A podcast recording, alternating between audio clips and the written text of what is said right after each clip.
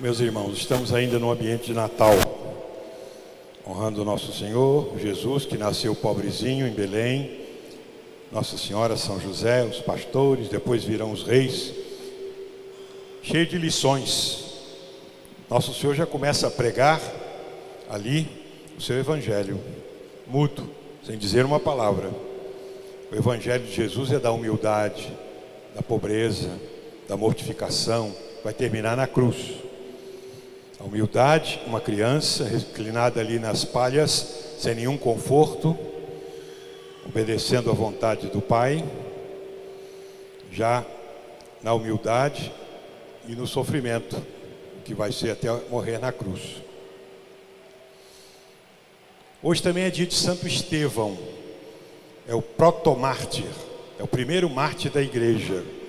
Santo Estevão era discípulo dos apóstolos, diácono, que os apóstolos logo instituíram os diáconos para ajudá-los na evangelização, no cuidado dos pobres, nas obras sociais.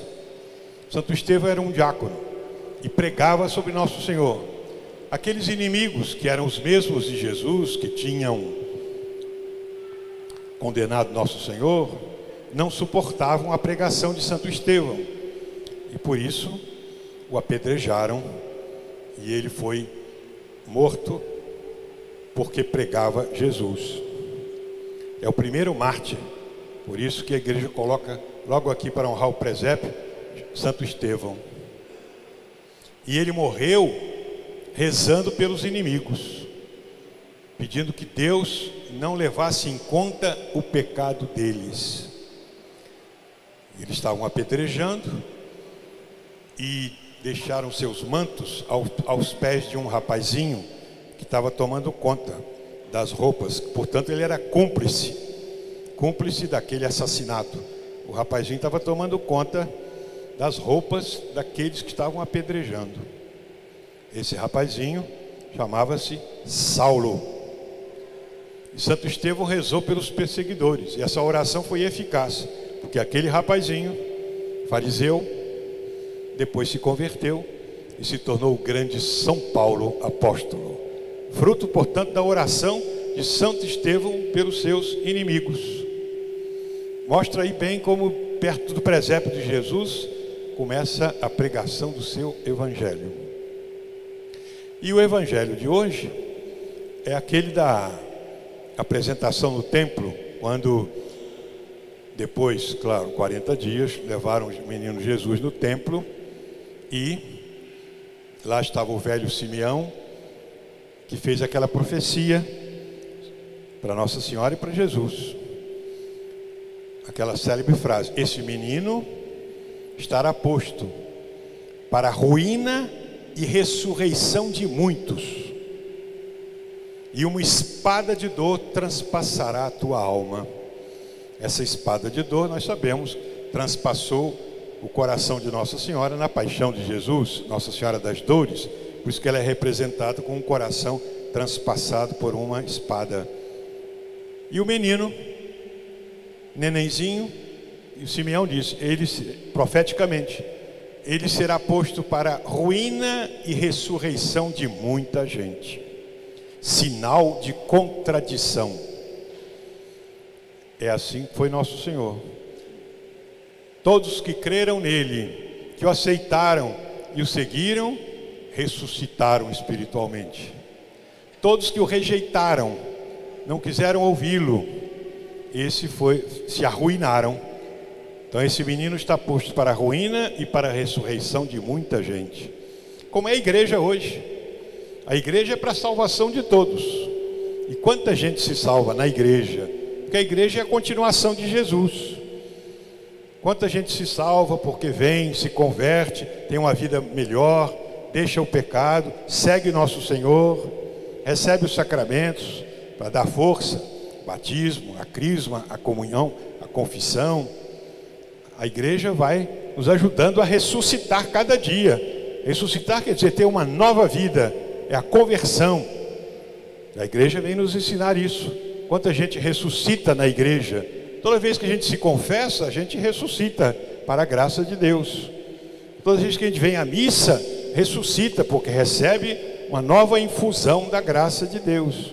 Claro, esperamos um dia a ressurreição final, no último dia, como nosso Senhor prometeu: quem come a minha carne e bebe meu sangue tem a vida eterna e eu o ressuscitarei no último dia. Então, este menino está posto para a ruína e ressurreição de muitos.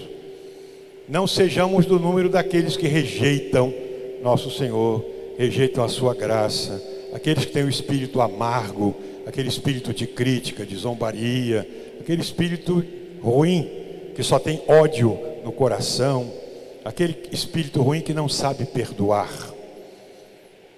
Esse, para esses, nosso Senhor vai ser a ruína, porque eles não aceitam a graça de Deus, a mensagem de perdão que o Evangelho nos dá. Jesus nos dá o evangelho do perdão. Tanto assim que aquele ladrão que estava com ele, que pediu perdão no final, foi perdoado. E aquele outro ladrão que não pediu perdão, blasfemava, não morreu perdoado. Aquele ladrão pediu, o bom ladrão, Senhor, lembra-te de mim. Pediu só uma lembrança. E nosso Senhor lhe deu o céu. Nosso Senhor é bom. Então ele está posto para a ressurreição de muitos. Nós também devemos pedir a nosso Senhor: Senhor, eu quero viver, eu quero ressuscitar, quero aproveitar tudo que a igreja me põe à disposição. Não vou ficar olhando os erros humanos. Na igreja tem muitos erros humanos, porque ela é feita de homens, mas é divina. Vamos olhar a parte divina, a graça de Deus, o ensinamento do Evangelho. Isto sim é que é divino, isso é que vai nos salvar. Vamos imitar Santo Estevão que morreu perdoando os inimigos. Vamos imitar Nossa Senhora, sabendo que ia ter uma espada de dor, ia levar a sua cruz, ia ver morrer Jesus.